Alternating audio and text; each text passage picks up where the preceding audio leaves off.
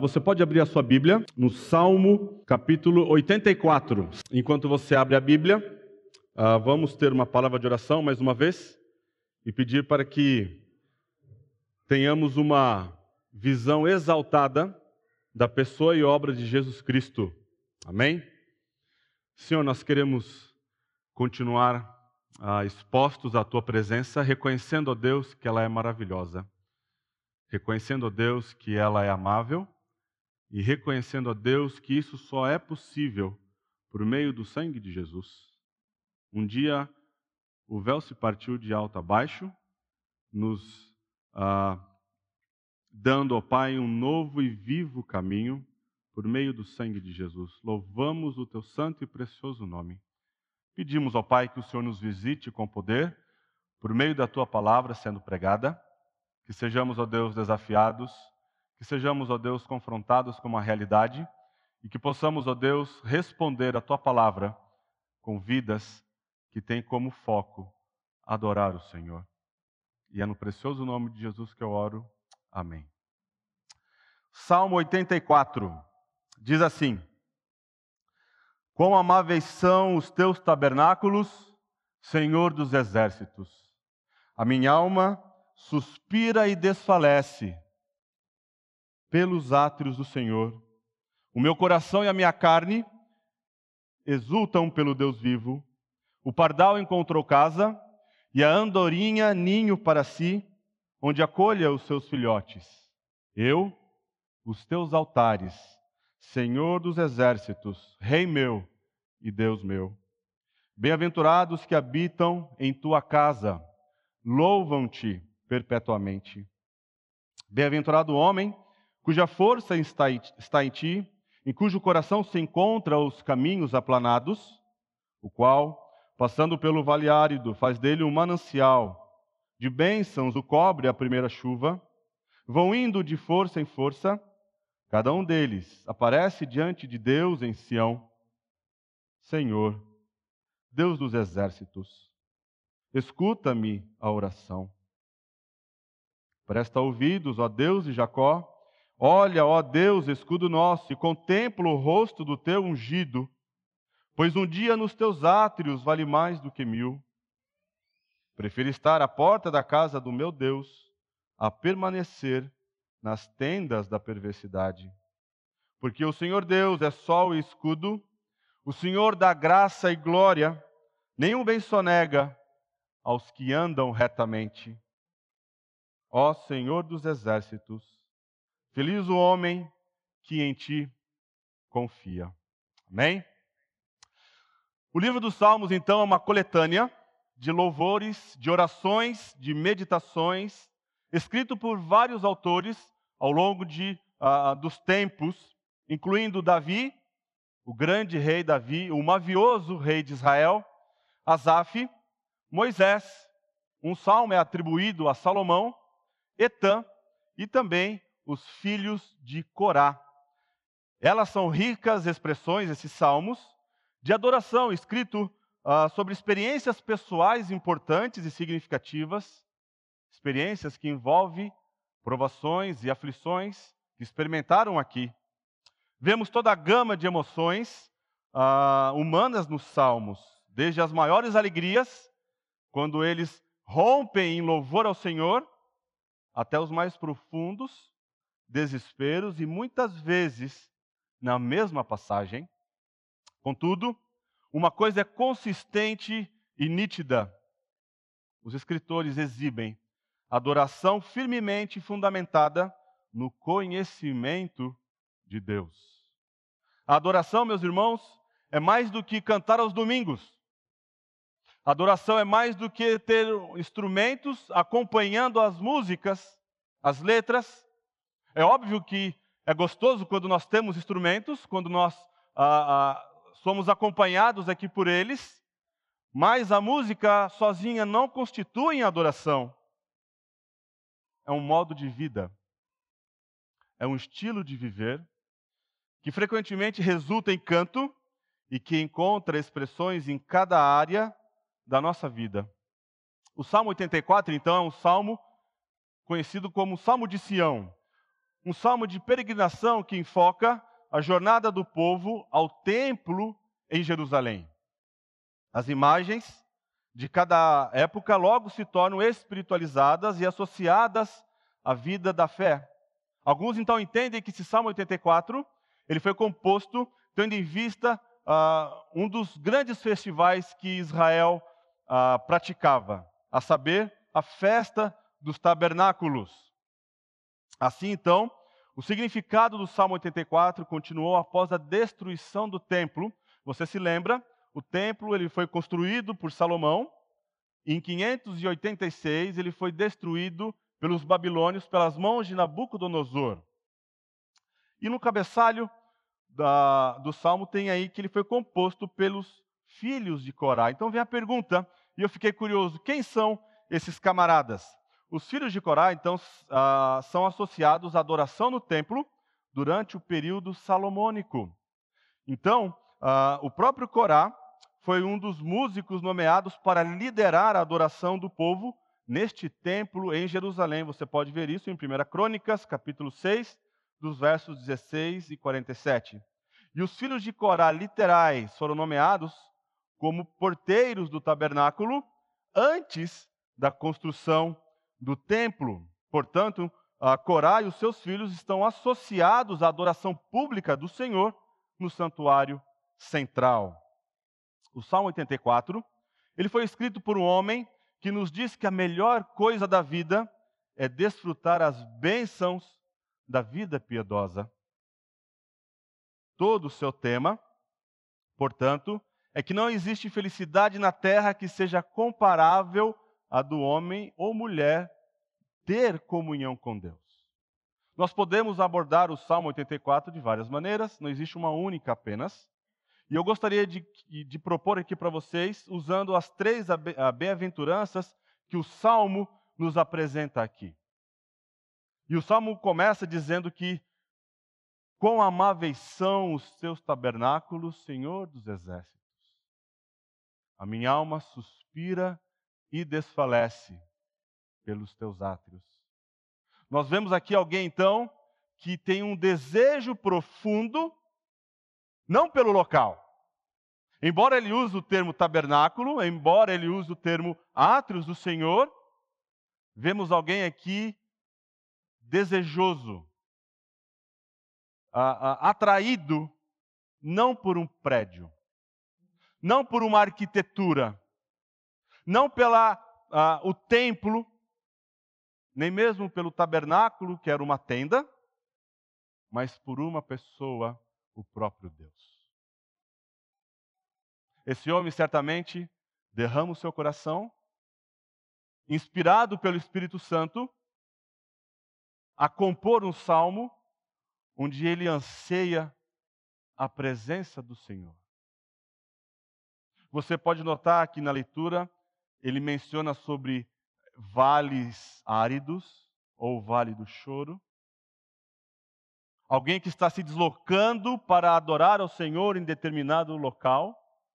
E mesmo quando ele experimenta esse vale, ele o faz ainda em adoração, louvando o Senhor. Meus irmãos, nós, os crentes, nós, aqueles que fomos redimidos pelo Senhor, somos um povo que, em meio às circunstâncias difíceis, em meio ao vale do choro, em meio ao vale da morte, nós louvamos o nosso Senhor. Não são as circunstâncias que tiranizam e controlam os nossos lábios, mas o canto, ele é uma expressão, é uma resposta adequada de um coração faminto pelo Senhor. É uma expressão de uma alma que foi tocada pelo Senhor e que responde então com adoração. Responde então contemplando o Senhor. E esse homem nos ensina que, em meio a este mundo que nós vivemos, que certamente iremos experimentar vales difíceis, inclusive o vale da morte, nós temos uma firme esperança que é o fato de que iremos experimentar a presença maravilhosa de Deus. Aqueles então que adoram o Senhor como modo de viver desfrutam das bênçãos da vida com Ele. Eu quero aqui então propor a vocês que adoração ela vai muito além daquilo que nós fazemos aos domingos. Que adoração é um estilo de vida.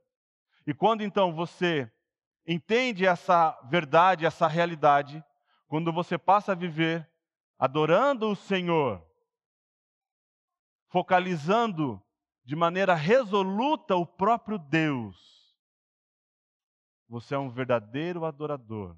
E você pode então desfrutar das bênçãos da vida com o próprio Senhor. Eu tenho aqui então três bênçãos para propor aos irmãos. A primeira delas, a bênção da presença do Senhor. A presença do Senhor, segundo o salmista, ela é amável. A presença do Senhor é totalmente atraente. Quão amáveis são os teus tabernáculos. E vem logo à nossa mente o que é o tabernáculo. Temos aqui na igreja pessoas com mais tempo de caminhada nessa, nessa jornada cristã, mas também temos novos convertidos. Então é instrutivo tanto para o antigo quanto para o novo convertido lembrar-se o que é o tabernáculo. O tabernáculo, então, era o centro da adoração de Javé pelo povo de Deus. Logo após, quando o povo é liberto por mão poderosa do Senhor do Egito, naquele momento que nós conhecemos como Êxodo, o Senhor então chama Moisés e lá no deserto ele orienta Moisés a como o povo agora deve se aproximar do Senhor. E ele faz então a construção de um tabernáculo. O próprio Senhor então passa as medidas, ele é o arquiteto, é ele que ah, determina então para Moisés a maneira como nós devemos, ou naquela época, o povo devia se aproximar do Senhor. E toda aquela construção do tabernáculo, todos os seus utensílios, cada aspecto dele aponta para a pessoa e obra do Senhor Jesus Cristo. Logo após então o Êxodo, esse tabernáculo ele é construído e por volta de 960 Salomão então constrói um templo, uma casa para o Senhor. Então aqui Deus foi visto como estando especialmente presente para o seu povo. A presença do Senhor se fazia real ali. Mas nós precisamos tomar um cuidado, porque ali nós não podemos limitar a presença do Senhor.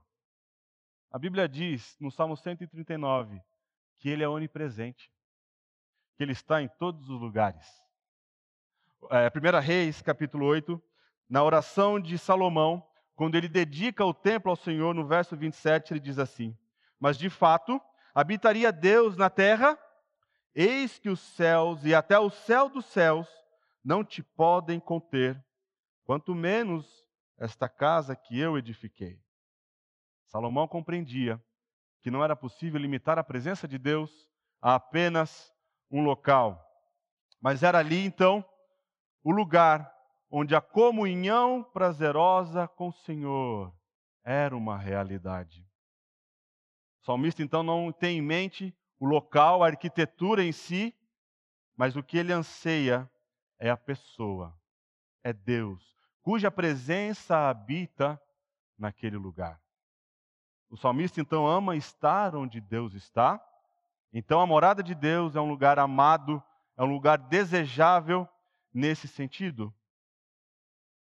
A presença do Senhor dos Exércitos, ele usa um termo então, ah, que no hebraico é uh, Jeová Tsabaô. É o Senhor é, Todo-Poderoso, o guerreiro, é o Deus guerreiro que se encontra com o seu povo, e aqueles então que habitam na presença do Senhor dos Exércitos estão debaixo da sua bênção, debaixo da sua proteção. Ele então tem essa, essa percepção. Ele ama estar onde Deus está. O desejo do coração seu é a pessoa do Senhor. E ele reconhece que aquele Senhor que ele ama não é qualquer um, é o guerreiro, é aquele que é o Senhor dos exércitos, aquele que é poderoso para protegê-lo, é aquele que, quando nós nos aproximamos em oração, somos recebidos e Ele nos guarda e atende às nossas orações. O Senhor dos Exércitos, feliz o homem que confia em Ti. Você pode notar no Salmo que ele dá uma ênfase nesse termo, o Senhor dos Exércitos. A presença do Senhor é plenamente desejável. Ele fala que a minha alma suspira e desfalece. Portanto, cada aspecto do ser do salmista anseia profundamente pela presença do Senhor. Não há nada superficial no desejo dele. Ali está envolvido alma, coração, carne, ou seja, esse desejo ele é físico, ele é espiritual, ele é emocional. A presença do Senhor é um lugar onde os humildes e inquietos encontram um lar. Ele continua na sua composição. O pardal encontrou casa e a andorinha ninho para si.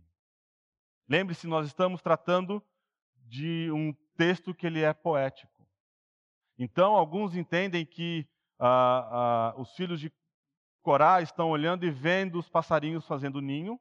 Não é necessariamente assim que muitos estudiosos entendem, porque o local do altar do Senhor era onde faziam sacrifícios. Os animais, então, ali eram despedaçados, havia aquele cheiro da fumaça, da carne sendo queimada. Mas o pardal na Escritura, ele é uma ave uh, humilde, uma ave simples, é uma ave aparentemente sem valor. Quando você lê Mateus 10, verso 29, Jesus mostra como dois deles são vendidos por apenas um centavo. No entanto, esse pássaro simples, e aqui para nós, para nossa realidade, é o que mais tem espalhado aqui nos centros urbanos, esse pássaro encontra um significado majestoso por ter uma casa na presença de Deus.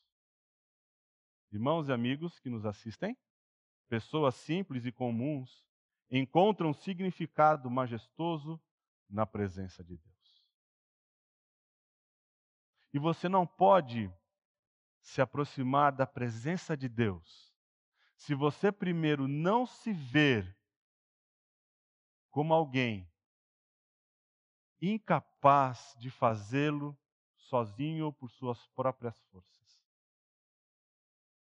Você não pode se aproximar da presença de Deus achando que você é alguém, que você é alguma coisa, por ter um nobre nascimento ou por ter algum tipo de formação específica, acadêmica. Bem-aventurados humildes de espírito, porque deles é o reino dos céus. O pardal então se torna uma figura muito didática e preciosa para nós. Só é possível entrarmos na presença do Senhor quando nós reconhecemos a nossa carência, incapacidade e impotência de fazê-lo por nossas próprias forças. A presença do Senhor é um lugar, então, onde os humildes encontram um lar. Ele também usa a figura da andorinha a andorinha também é um pássaro que é extremamente ah, agitado. É uma ave veloz que voa para frente e para trás.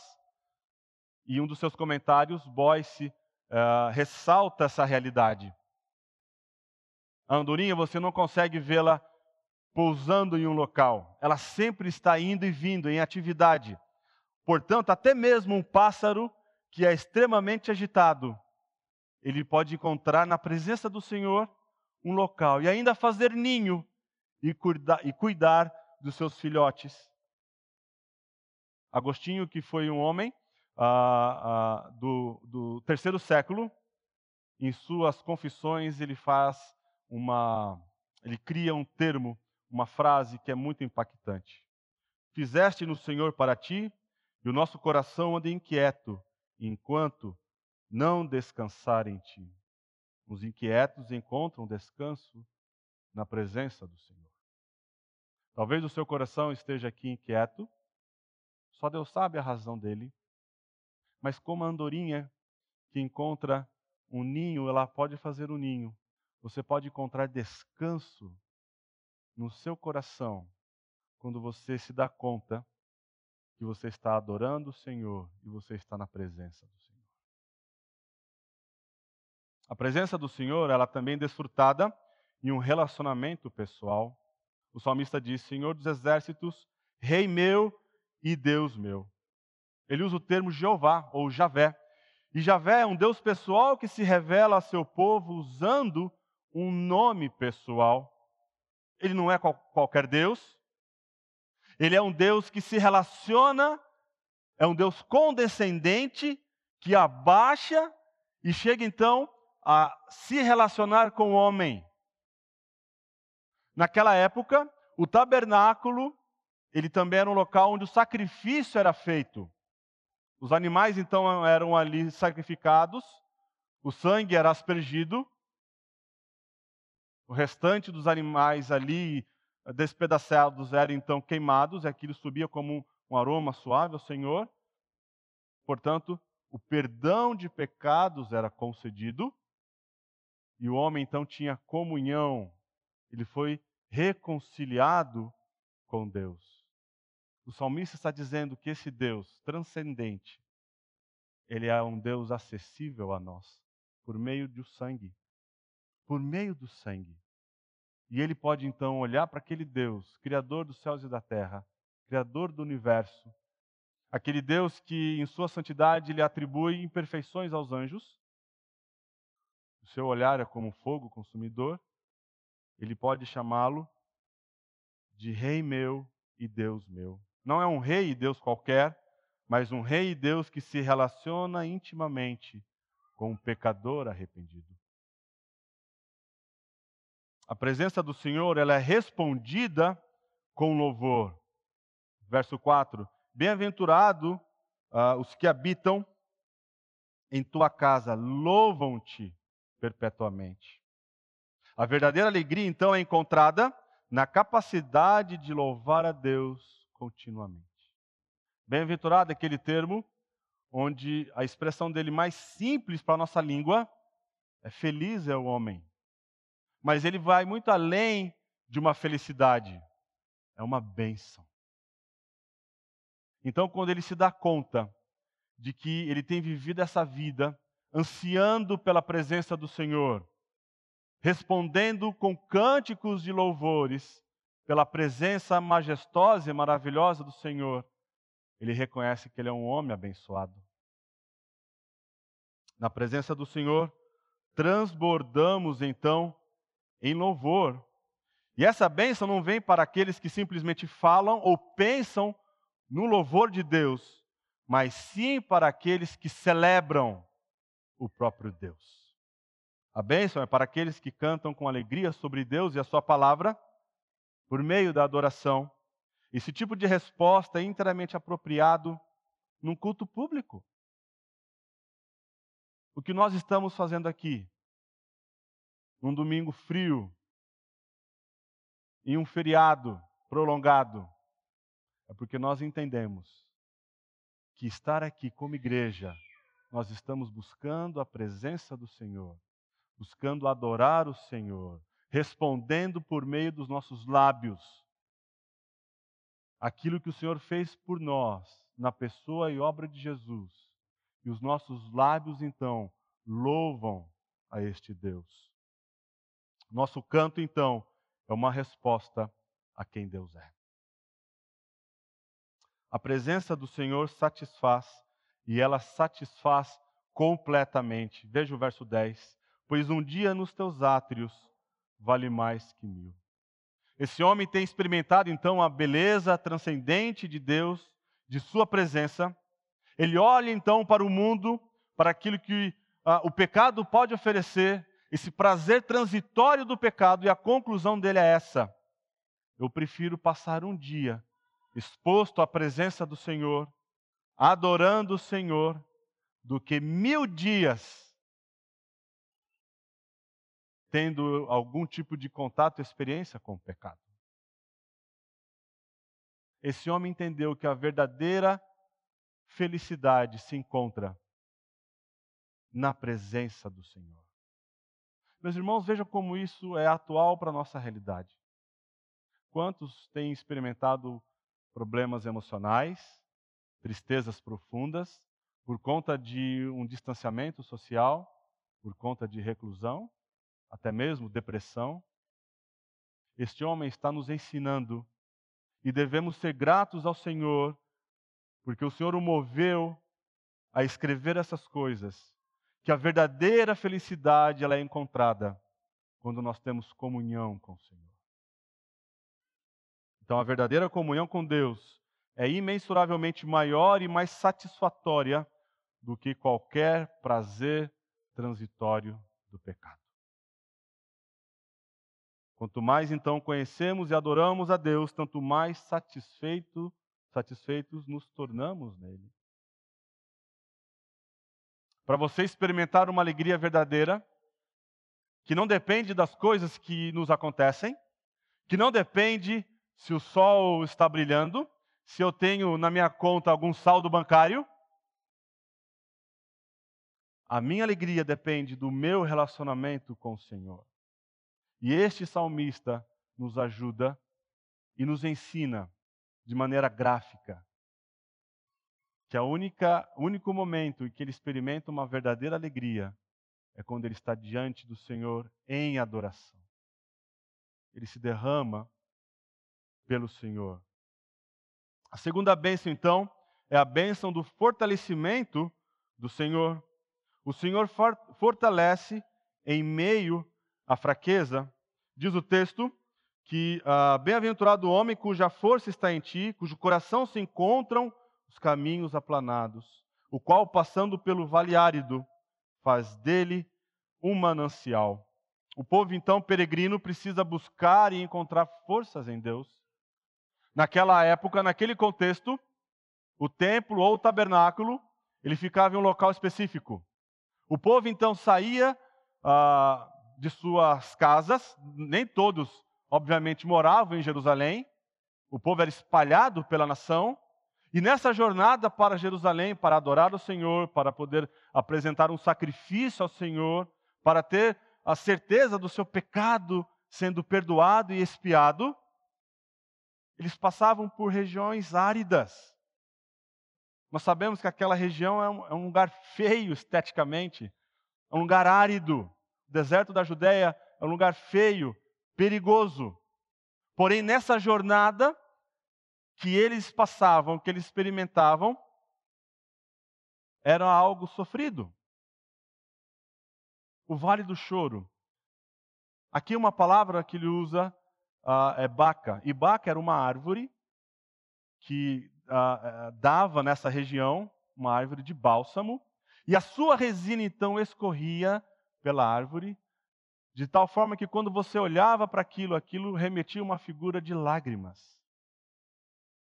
O povo, então, quando experimentava essa jornada para ir ao templo ou ao tabernáculo adorar o Senhor, eles passavam por situações difíceis, muitas vezes regado de lágrimas, por N circunstâncias e situações, porém eles poderiam ter força no Senhor, porque a sua mente não estava voltada para aquilo que estava acontecendo, mas aquilo que eles iriam, experimentar lá na frente, a saber, a adoração ao Senhor, a presença do Senhor.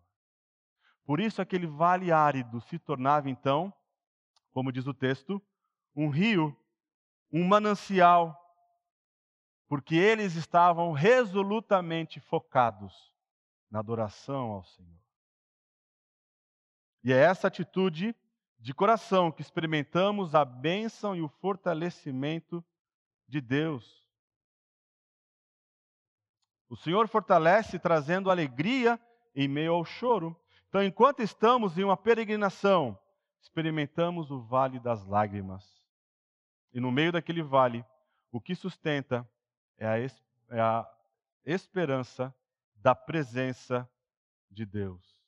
Lágrimas de tristeza tornam-se fontes de alegria quando o peregrino olha na expectativa de ter e experimentar a presença de Deus. Em terceiro lugar, a bênção de confiar no Senhor. Veja, ele diz que o Senhor é sol e escudo. O Senhor então é luz que guia o seu povo e fonte de sabedoria para viver a vida. Ele é quem zela e protege seu povo em todas as circunstâncias. A luz, ela tem o aspecto então de promover clareza, de deixar tudo às claras, de mostrar onde há o perigo, mas ela também tem um aspecto de sabedoria. Então, é o Senhor que nos concede essa clareza essa sabedoria e nos protege em meio à jornada do povo, em meio às circunstâncias da vida. É o Senhor quem zela e protege seu povo em todas as circunstâncias. Segundo, o segundo aspecto de confiar no Senhor, porque o Senhor concede graça e glória. Deus, ele não é relutante em cuidar do seu povo. E graça aqui é essa disposição favorável para com alguém, a fim de fazer o bem para ela, independentemente de ela fazer o bem para o Senhor. Se Deus então desse para nós aquilo que merecíamos, não seria uma graça? mas Ele, em Sua graça, nos visita e nos abençoa, não somente com graça, mas também com glória. Significa que essa honra é derramada visivelmente sobre o destinatário, para que todos possam ver que aquele, aquele povo, ele é o especial, porque a glória de Deus repousa sobre nós. Porque o Senhor não só nega nenhum bem, então ele derrama bondade sem limites, a sua generosidade é sem medida. Ele concede então graça e glória e essa esse bem, essa bondade que é sem limites. Ele então generosamente concede tudo o que precisamos para poder andar em seus caminhos. Nós não somos largados ah, sós, a sós, nós temos a segurança de que o Senhor está conosco. Ele derrama da sua graça, ele derrama da sua glória, e ele não só nega nenhum bem aos que andam retamente. Um estudioso, de maneira muito linda, faz um comentário sobre essa passagem. Ele diz assim: O Senhor é o Deus vivo, um título que significa vivo, como doador da vida em vez de vivo, o oposto de morto. Deus é o sol, é a fonte de vida, o escudo, a proteção da vida. Deus dá graça e glória. O bem na vida vem do Senhor. Ele é, diz o salmista, meu rei e meu Deus. Um título duplo que significa algo como o poder soberano do universo e o centro da minha vida pessoal, aquele que toma, torna todas as coisas coerentes para a vida que tenho que viver. Aproximar-se de tal Deus é um sumum bonum, ou seja, é o bem supremo. A peregrinação ao lugar de Deus é um símbolo profundo da centralização e direção de toda a vida. Meus irmãos, surge uma pergunta então. Como lidamos com o Salmo 84, tendo em vista a obra consumada de Jesus? nos dias de hoje, o que o Salmo 84 fala a nós? Então, em primeiro lugar, Deus veio habitar com seu povo por meio de Jesus e nele vimos a sua glória. Veja, João capítulo 1, verso 14: E o Verbo se fez carne e habitou entre nós, cheio de graça e de verdade, e vimos a sua glória, glória como do unigênito do Pai. E a palavra aqui no original habitou é tabernaculou. Então, Deus, em sua graça e misericórdia, ele enviou Jesus Cristo, a segunda pessoa da Trindade, Deus, e esse Senhor Jesus Cristo então habitou entre nós. Deus se fez carne e ele agora tabernaculou no meio do seu povo. Jesus era o lugar onde a presença de Deus habitava. Em João capítulo 2, Jesus estava no templo e ali os fariseus entram em conflito com ele, uma coisa que se torna comum no ministério de Jesus. E Jesus diz, no verso 19: Destruí este santuário e em três dias o reconstruirei. Jesus estava dizendo ao povo que ele era o templo. Ele era o lugar onde a presença de Deus habitava. Ele foi a revelação da graça e da glória de Deus, visivelmente em carne. Em segundo, para aqueles que estão em Cristo, a presença de Deus habita em nós. Veja 1 Coríntios 3,16. Não sabeis que sois santuário de Deus e que o Espírito de Deus habita em vós? Se alguém destruir o santuário de Deus, Deus o destruirá, porque o santuário de Deus, que sois vós, é sagrado. Irmãos, quando Jesus morreu, a Bíblia diz que o véu do templo se rasgou de alto a baixo. Quando ele disse está consumado, esse véu que era extremamente espesso, ele se rompe. De tal maneira então que temos, nós temos um livre e vivo caminho de acesso à presença de Deus. Se você se lembrar, o Santo dos Santos só era possível entrar uma única vez e era feito pelo sumo sacerdote. Ele passava um dia anterior lendo a lei, se purificando. Ele primeiro tinha que oferecer um sacrifício. Aquele sacrifício era aceito. Ele então trocava de roupa, porque poderia ter maculado aquela roupa enquanto sacrificava o animal. Ele vestia uma nova roupa. Então ele entrava no Santo dos Santos, era amarrado nele uma corda, e tinha um sino no, no cinto dele, para que, se o pecado do povo não fosse expiado de maneira correta, o sumo sacerdote morreria, e a forma então de saber que ele morreu era quando o sino parava de tocar. E ninguém podia entrar ali, então aquela corda era amarrada para puxar aquele sumo sacerdote. Esse local agora não é apenas do sumo sacerdote ter acesso, por meio do sacrifício de Jesus, o sangue do Cordeiro de Deus nos dá acesso livre à presença de Deus. Deus então identifica seu povo corporativamente como templo. O que está acontecendo aqui, irmãos? A igreja reunida é onde Deus está presente. A igreja reunida é onde Deus atua é onde Deus se faz presente. Acaso não sabeis vós que o corpo é o santuário do Espírito Santo, 1 Coríntios 6, o qual tendes da parte de Deus e que não sois de vós mesmos, porque fostes comprados por preço. Agora, pois, glorificai a Deus no vosso corpo. As imagens, então, aqui do templo são pessoais e corporativas. Efésios capítulo 3 diz que habite ricamente em vós, é, Cristo habite em vós. Nós somos o templo do Espírito Santo. Durante a semana, estamos cada um, cada um de vocês em suas casas, em seus trabalhos. Vocês são templo do Espírito. Porém, quando nós nos reunimos aqui, no final de semana, isso daqui é a presença de Deus sendo praticada e vista é a igreja de Deus.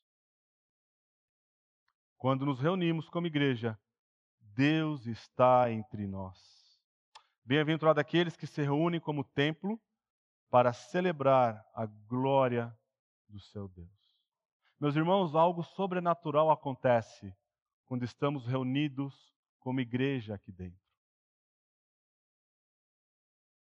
E eu espero que você não esteja aqui pensando apenas como uma falta de opção. Não houve uma opção para você para esse feriado, mas que você possa crescer na compreensão de que quando a igreja se reúne, Deus está presente. Por isso, essa reunião se torna algo tremendo e sobrenatural. E devemos valorizar isso e entender que Deus se faz presente. Deus ele habita no meio do louvor, quando nós adoramos o Senhor, Deus se faz presente quando a palavra dele é pregada e nós temos um vislumbre de quem ele é. O povo caminhava para Jerusalém. Para nós é uma bênção caminhar para o céu. Nós ansiamos não por aquela Jerusalém, mas por uma nova Jerusalém, a Cidade Santa, a cidade que será construída pelas próprias mãos do Senhor.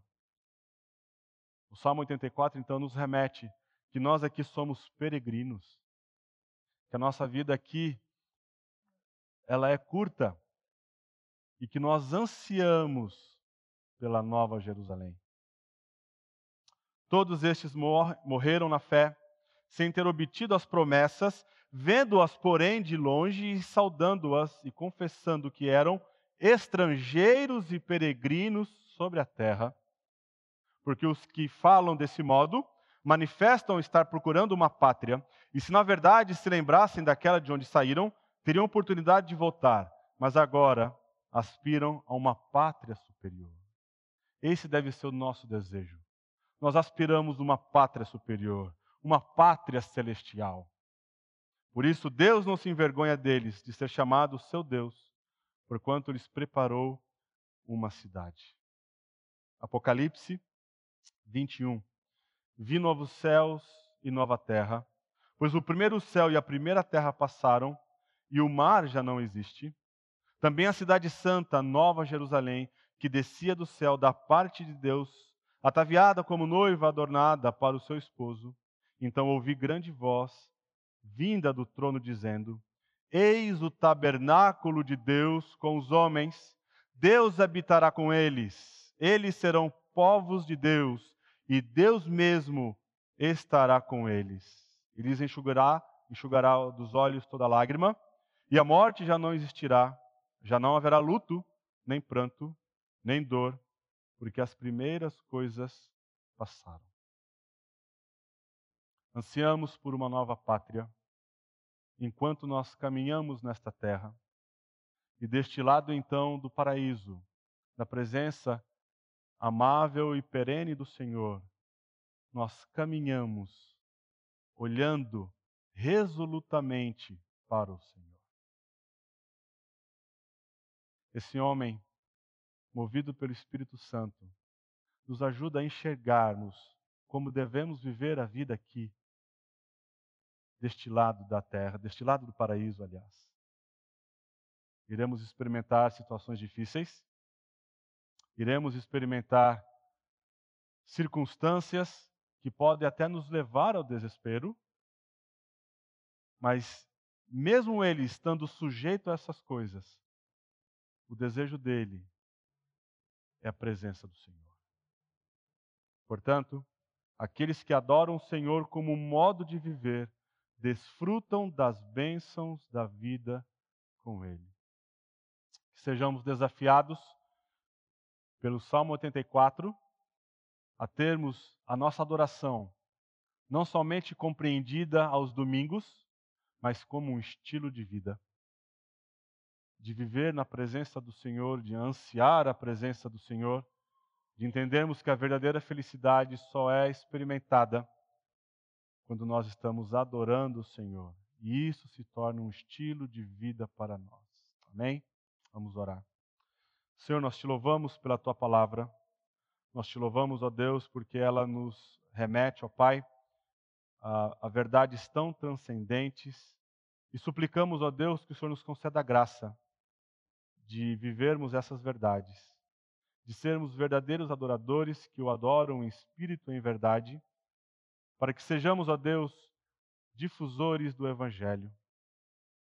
Que quando as pessoas nos virem enfrentando situações difíceis, situações potencialmente de pânico, de perda, eles ainda possam ver homens e mulheres louvando o Senhor, porque o nosso foco, nós estamos caminhando, olhando resolutamente para Jesus Cristo, autor e consumador da nossa fé.